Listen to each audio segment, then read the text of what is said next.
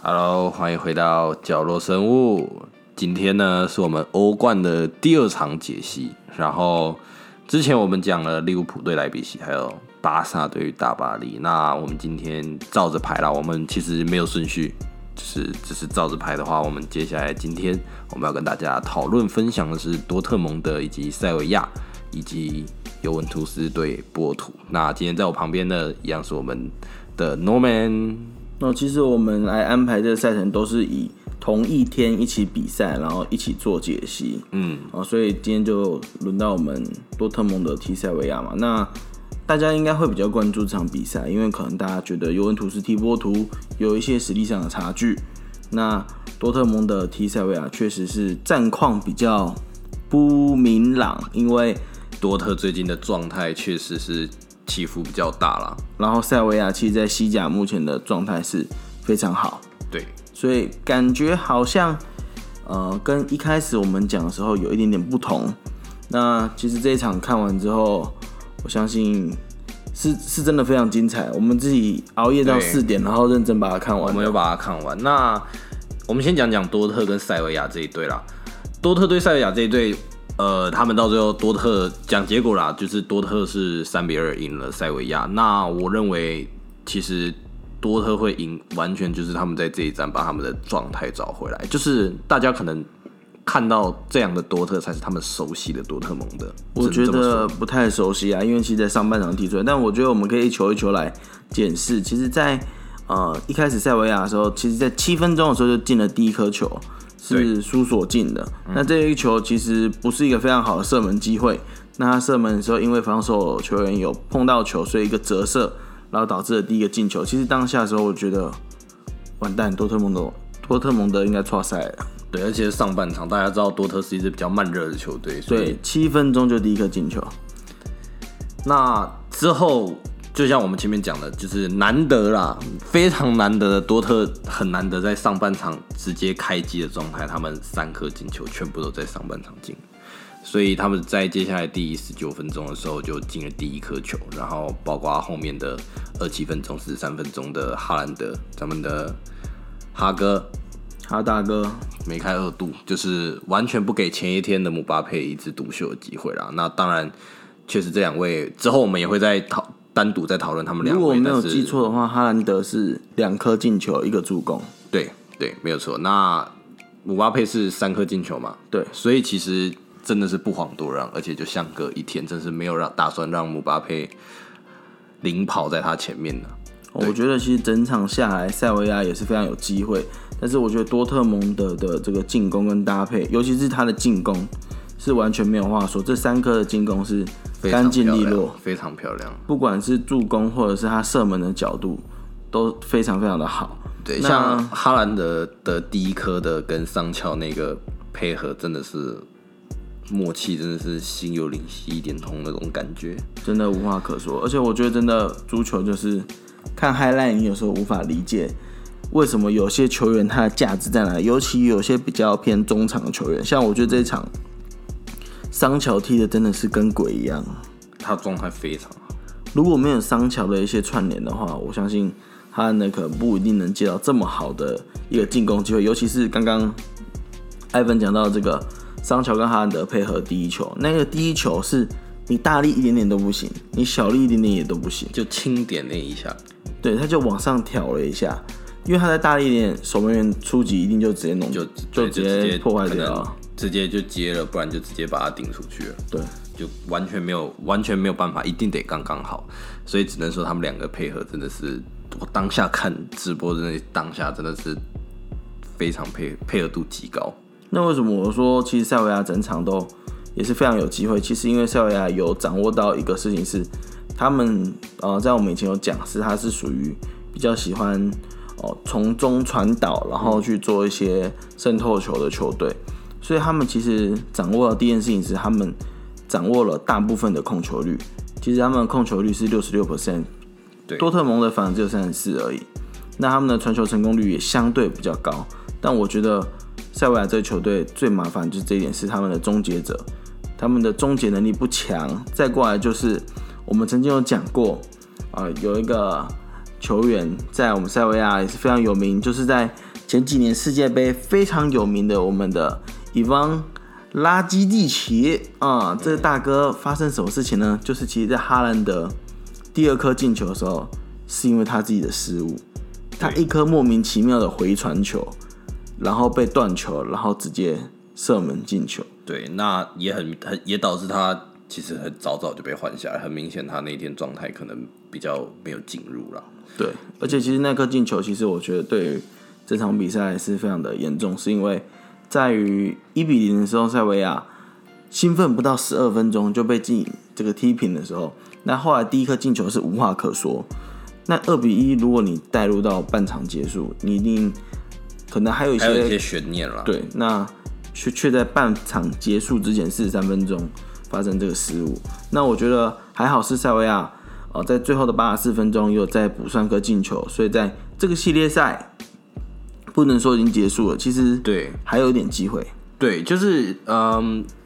欧冠的下一场比赛，如果我没有记错的话，是三周后了。那以总总的来看，其实他们只落后一球，其实并不是说真的没有机会，只能这样说。那我们前面刚开场的时候，其实我们也有讲到，嗯，多特这支球队，它真的本身就是蛮蛮慢热，而且状态一直起伏很大。那这一场确实让大家看到了熟悉的多特蒙德，只是他下一场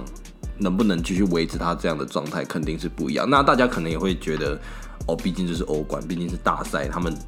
必须得要拿出这样的状态，才能让他们走得更远，让球队可以在欧冠这条路上走得更远。那那当然是一定的，因为像这种大赛跟联赛当然是不同，而且说实在，多特在联赛的战绩其实也没有什么需要证明的。他们在德甲的一些呃辉煌的成绩，基本上不需要太多太多人去证帮他们在证明，或他们不需要再打出这样的成绩。那变成是欧冠，我认为他们应该是要看重很多。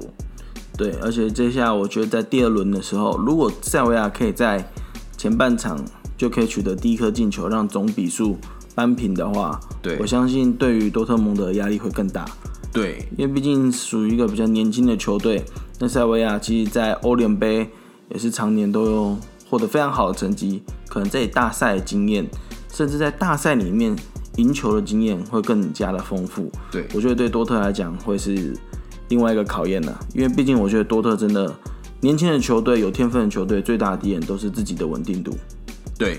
那我觉得接下来要看到我们第二场比赛，也是让所有人跌破眼镜的比赛，就是我们的尤文图斯踢波图。波图。那这场比赛说实在的，那个开场上半场开场跟下半场开场波图这两颗球，我只能说尤文就是如果有听我们前几期的观众的的观众会知道，我们以前有讲过，像拜仁，像是呃其他有一些球队，就是我们有说他们属于放牛班，就是他们可能上半场先让，下半场再把它踢回来。这一场的尤文图斯很明显就是在做这样的这样子的感觉，就是他们上半场那一个失误真的是没有人看懂。说实在的，就是当下看直播的这个当下，真的是没有看懂这个失误非常低级，我真这么说。如果前面有听的话，就会发现其实我们有曾经在一起，就是比较属于强权球队，对于一些不是主流联赛或者没有那么强势联赛的球队进到欧冠的，我们有写过一个标题叫“放牛班也有春天”。哇，这场比赛完全证明。那我觉得其实更多的是尤文图斯自己的一些疏忽，像其实，在一分多钟的时候，这第一颗进球就是尤文图斯自己自己的一个失误。对，所以他自己可能先开让分盘，先开一比零让分，所以他这个让分，其实我觉得对尤文图斯的球员来讲不会是太大的压力，但是其实就跟前一场塞维亚一样，他们还是长时间拥有了非常高的控球率，但是没有一个、呃有效的一个有有效的进攻啦。但是我觉得足球就是这样嘛，对你就算有效，战术跑出来，射正没有用，要射进才有用。对，那其实就像前面我们讲到的，因为虽然啦，就是波图是二比一赢球了，那其实我们在从尤文图斯这里来看的话，他虽然一比零，那呃只进了一颗啦，所以不论是整个数据，就像刚才前面我们讲的，他的控球率，不论是射门次数或是传球成功率，完全就是都在比博，就都在博图之上，所以很明显，他这两颗进球，我们还没讲到下半场那颗，但是就是很明显，他这两颗进球完全就是尤文自己的问题，而且尤文很明显在这场比赛，我不确定啊，但是就这身为一个观众的角度来看，你会很明显的感觉到他们准备非常不充足，不管是整个整体球队的默契，或是整体的状态，我认为都很。都很奇怪，很就是他们在意甲打的都比他们在大赛的时候打的好，就是反而他们跟多特蒙德走一个相反的路线，而且从整场尤文的状态，像是不论是队友之间的配合，像有一球到赛后检讨很有名的，就是 C 罗跟队友在做传球配合的时候，两个人撞在一起，然后撞在一起之后，C 罗也只能默默摇摇头，然后低着低着头往回走，就是你很明显一支。顶流球队不应该造成的问题，在这一场几乎有稳都出现了。我觉得这个问题应该也是源自于说，可能在二比零的情况下之后，比较多的压力，因为进球一直迟迟没有产生。然后虽然有很高的传球成功率，而且对方其实传球成功率只有六十九 percent，你就会知道，其实应该是断掉了蛮多球的，应该。尤文图斯是有非常多的机会，但是始终就是没有把握。我觉得，呃，我们应该要谈到尤文图斯的当家的球星 C 罗。我觉得 C 罗应该是非常重感情的人，可能是看到他的老队友佩佩就踢不下去。因为其实赛前的时候，C 罗跟佩佩还有特别的拥抱致意。对，而且这一场也是他们在大赛中算是第一次相遇，就是。分别在两支球队啦，就是除了国家在国家队遇到以外，他们在大赛上其实蛮少相遇的。那其实佩佩在这一场状态还不错，可以很明显想，绝对比尤文图斯好，而且整队好，也可以说可能比 C 罗的状态好一些，因为 C 罗没有踢出他真正应该要有的状态状态啊。但是其实有时候是。天时地利人和啊，波图这场的胜利，我觉得就是天时地利人和。虽然我觉得波图可能最后系列赛，我认为还是不会赢尤文图斯，但是波图这场的胜利对他们来讲，绝对是士气大振，绝对是非常呃有标志性的一场胜利。确实，而且像我们刚才前面要讲到了，说前面还有在讲到下半场的。开始第一分钟的那颗波图的进球，说实在的，他们整个尤文的后防线真的也是出现很大的漏洞，才导致了这颗进球。那不论是上半场还下半场，都很明显的看得出来，他们对于球队整个防线或整个球队状态都有一些阵容上的问题。就然后又像前面那们讲到的，呃，二比零在落后的情况下，整个球队打得又更加急躁。那在打更加急躁的情况下，太急于的想要去追平，太急于的想要去进球的时候，你就会发生一些呃不可控的失误。认我认为啦，然后更何况是在锋线上面，就是我们也讲到讲到了 C 罗，呃，在状态上，他们确实是真的算看得出来算是急了啦，应该这样说。就是这场比赛哦，其实网友都有下两个很好笑的标题，第一个是。尤文图斯只踢八十八分钟的球，对，因为开赛第一分钟好像宕机就被他踢进，下半场一开赛第一分钟又好像宕机又被他踢进，但是第二个标题你可能不知道，是裁判只吹八十九分钟的球，这个是我觉得非常非常大的争议，就是因为最后一球这个 C 罗在禁区内的犯规被犯规没有吹，对，而且甚至连 VAR 都没有看。对，那其实我认为这一球，呃，应该要回归到我们前一场讲的，就是我们在上一集有讲到大巴黎跟巴萨梅西的那颗点球。那很多人在赛后检讨跟赛后回顾的时候，会认为其实梅西那个点球没有很必要，就是从后面那个角度看，其实几乎算是没有碰到，可以这么说。所以到了嗯这一场。就是下两场的时候，当 C 罗遇到这个犯规在禁区里面的时候，呃，大家反而是会认为他应该是要，就是照欧冠吹判的尺度。当然，我们知道，就是每一个裁判他有每个裁判自己的习惯，以及每个裁判有每个裁判自己的那种呃判罚标准。那只是这一球，其实回过来看，你如果要说严重犯规，其实倒没有，但是他四个犯规吗，其实是，只是不严重，但是他四个犯规，而且是在是一个在禁区内的犯规。那回到前面那边讲到的，我认为其实更大的争议在于裁判不去看 VAR 这件事情，因为 VAR 确实我们在直播的时候可以很明显看到，呃，VAR 就是第四裁判有一直在通过耳麦跟主裁判做一些沟通以及讨论。那当然，最终裁裁定的那个权利还是在主裁判身上。那很明显，他们在沟通的时候，确实就是代表是有争议，所以才沟通。只是那一球发生的时间点比较真的是很尴尬，因为比赛确实要结束了。嗯，所以在裁判角度，他今天抗议无效，裁判继续吹比赛的时候，之后过不到一两分钟，比赛结束，你再去抗议，比赛已经结束了也没有用。确实，我觉得这应该讲到一个点是说，只要任何有人去做判定的，不管是球类或是运动的项目，都一定会有争议。对，为什么会加入这么多电子的设备？一定就是想要协助人为上面有一些判定的瑕疵，但是有些裁判为了要追求比赛的流畅性，很多时候会没有那么去呃第一时间采纳这个电子判决的一些的结果。但是我觉得，因为在一个非常敏感的一个时间，又在一个非常敏感的一个比数下，这个看 VAR，我觉得确实是应该是有所必要。对，甚至我觉得你吹了犯规去看，其实也不是不行。甚至是如果你觉得浪费时间或什么之类的话，OK，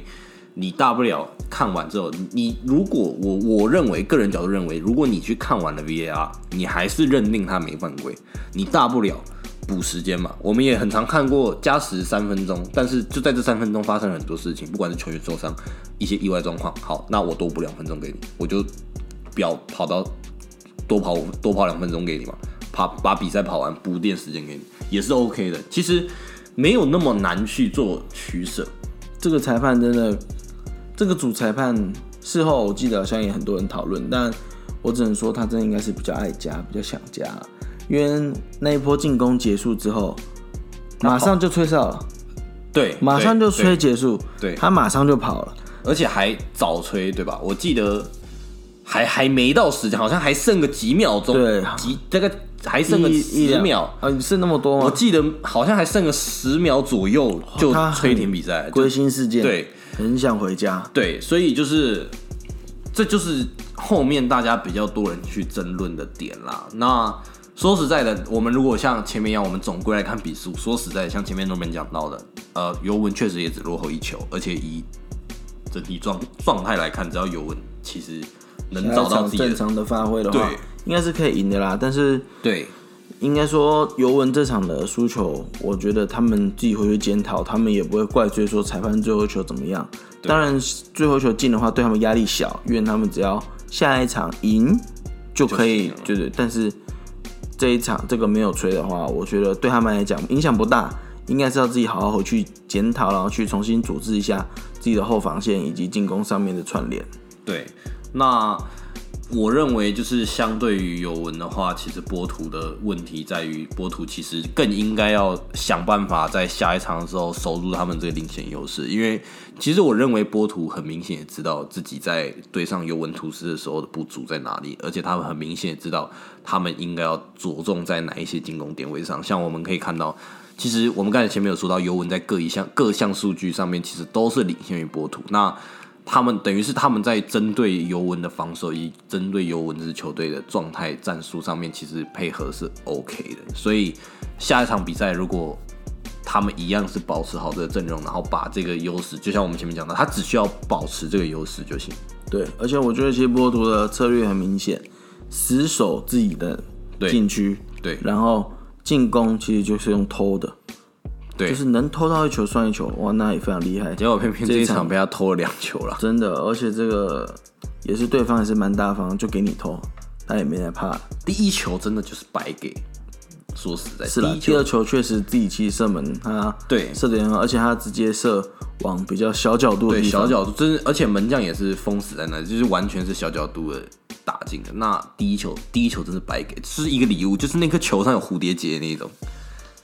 绝对这个对那个应该是新春喝彩之类的。在在波图那个前锋眼里，那那颗球上面就是绑着蝴蝶结，给他送他的呃礼物在上面。这真的是送，不止送到家门，送到你手上，还在帮你拿到房间里面。对，那我觉得这一期应该就到这边。其实很多的赛后的聊天，我觉得都是要促进大家更多去回顾，然后去了解这场比赛真正的一些内容。那我们也不是一定每一期每一场都有看完整的，所以我们可能也会如果没有看完整的，我们会做一些片段的一些分析，因为我们可能是哦这场是看一些 highlight，或者是我们可能也有补足一些报道的部分，是不是有些争议性的判决，或是一些争议性的一些判罚？嗯，那这一期节目我们就先到这边，然后下一个礼拜我们再见喽，拜拜。